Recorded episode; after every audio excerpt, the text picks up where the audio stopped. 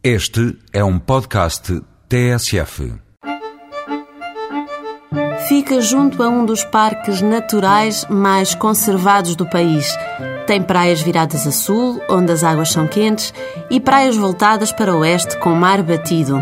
Não lhe falta património histórico. Fortalezas são quatro, faróis classificados são dois, e por toda a parte há referências à escola de navegação quinhentista. Se mesmo assim não encontra razões para ir a Sagres nos próximos dias, o Hotel da Baleeira dá-lhe mais algumas.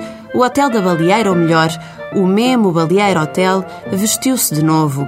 O arquiteto Samuel Torres Carvalho deu-lhe contemporaneidade em tons de branco. Os 111 quartos e os vários espaços comuns são tão claros e tão calmos que quase nem apetece sair do hotel.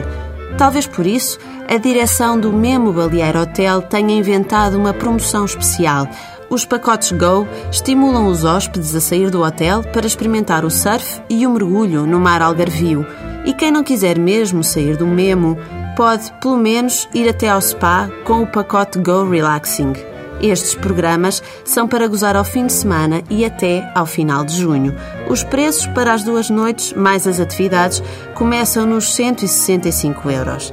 E quem quiser ir apenas a Sagres, visitar a povoação e ficar alojado num hotel com muito design, pode fazê-lo por 65 euros.